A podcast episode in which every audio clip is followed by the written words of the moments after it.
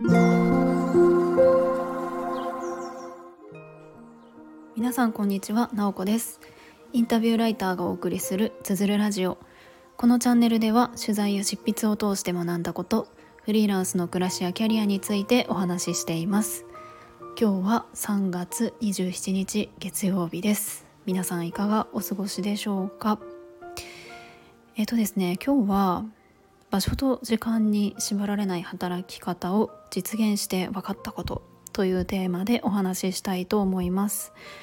場所と時間に縛られない働き方ってすごくキラキラしたなんかワードだなと思うんですよね。なんかフリーランスっていうののイメージみたいなのが強いかなと思います。でですねえっとまあ私自身はあの場所と時間に縛られない働き方っていうのを、まあ、したいなっていうふうに思っていて、うんと、フリーランスっていう働き方を選んだのも、まあ、それはちょっと影響しているかなと思います。でただですね今日あの配信の中でお話しするのはもうこういう働き方最高ですよみたいな感じというよりかは実際に今そういった働き方をしてみて現実的にどうなの？みたいなところとあとは私自身が今そういった働き方とか仕事の選択の軸を見直すタイミングだなっていうふうに思うのでその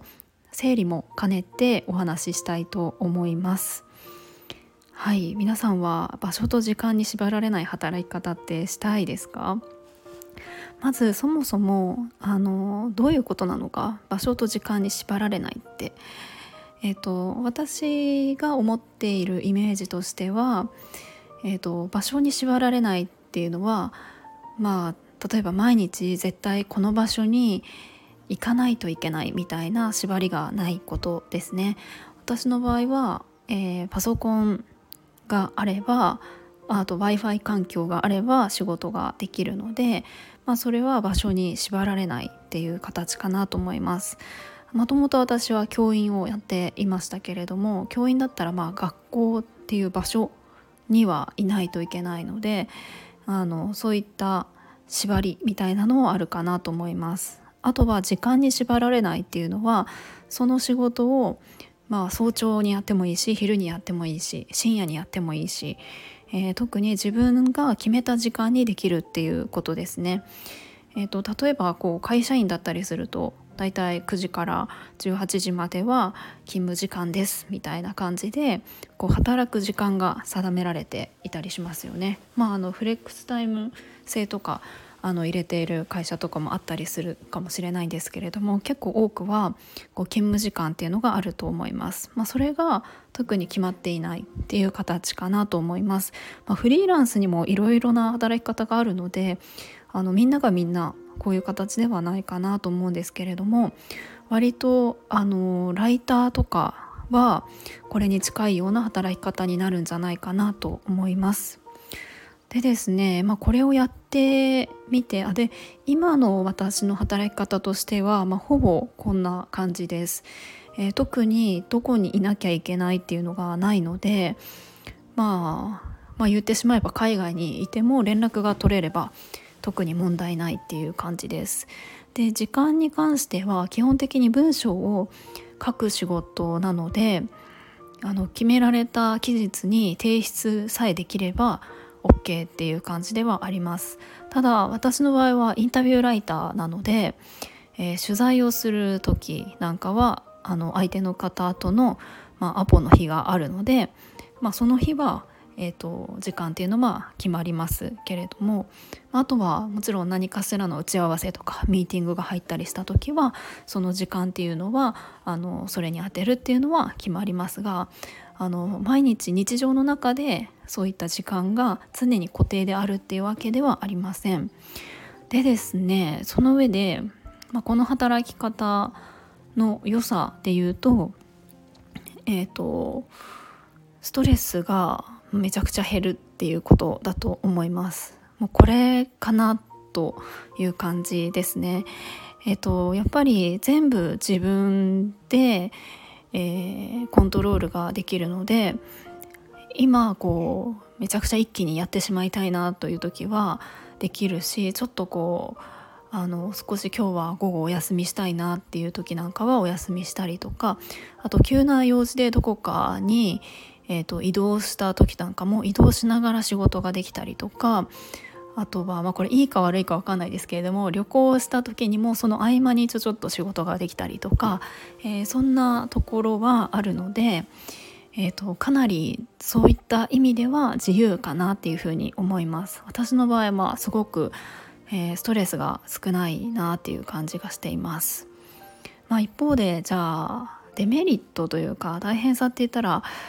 まああの今言ったメリットの裏返しかもしれないですけれども、まあ、言ってみれば成果主義というかめちゃめちゃ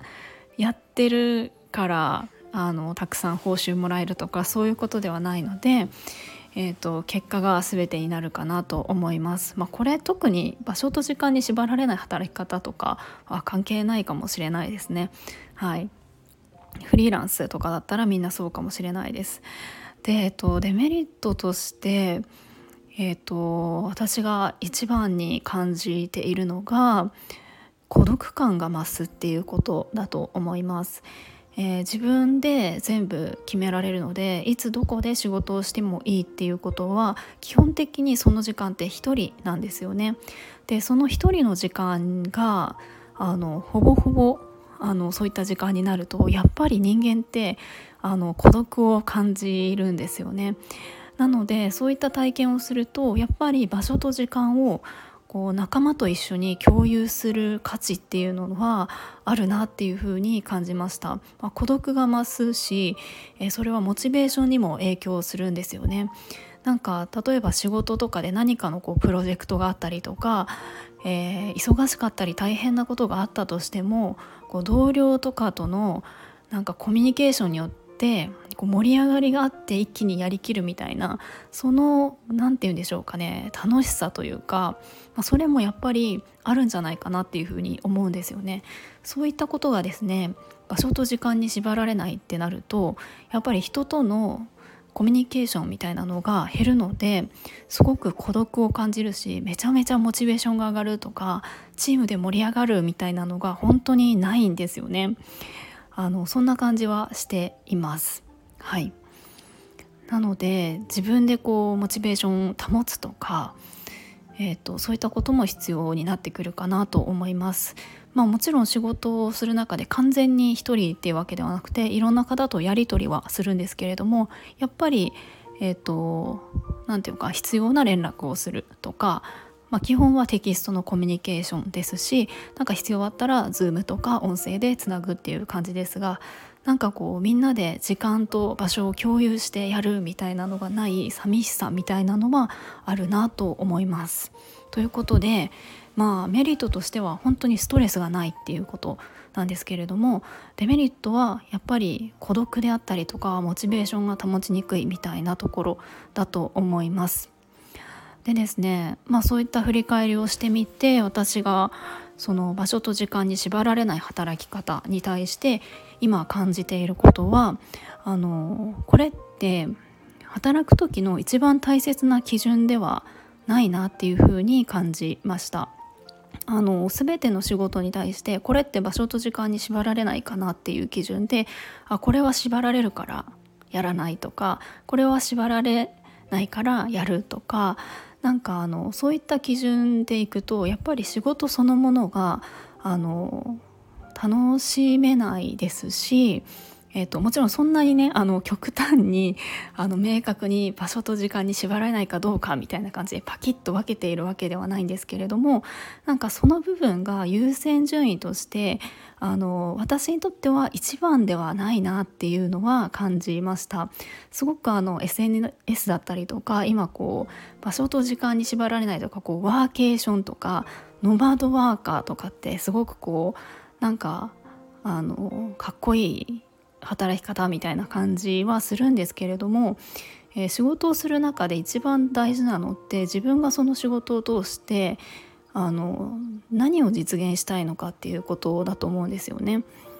あの場所と時間に縛られないっていうのはあくまでその自分自身の働き方っていう枠だけなんですよ。仕事ってでも誰かを幸せにすることとか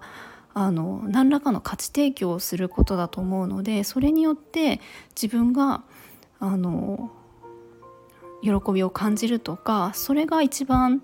大事なんじゃないかなっていうのを感じています。なので私にとってはやっぱり自分がストレスなく働くっていうのはあの何て言うかパフォーマンスを上げるためとか楽しく仕事をするためにはあの大切ではあるんですけれども一番ではないなっていうのは感じています。なのであの一定の何て言うか大事にしたいポイントではあるけれども、うんと、自分の中のビジョンというか、まあ、私はあのやっぱり教員をやっていた経験がすごくあの自分の中で大きくってその全ての子どもが自分に合った教育が受けられる社会っていうのがすごく必要だなっていうふうに思っているんですよね。なのでそういった社会につながることであるかどうかっていうのがやっぱり大切なのできっとあの今こうそういったことを探してる方でも何か自分がこう成し遂げたいビジョンとか何らかの使命みたいなのってあると思うんですね。でそれを本当に大事にするっていうことが何て言うか自分のこう仕事をうん面白くするには大事な要素なんじゃないかなと思います。はいなのでなんかあのすごくこう憧れの働き方みたいな感じのイメージが強い中だけれども決してなんかそれが一番大事なわけではないなっていうのは、えー、私が今感じていることです。はいということで今日は場所と時間に縛られない働き方を実現して分かったことについてお話をしました。今日も最後まで聞いていただきありがとうございます。もいもい。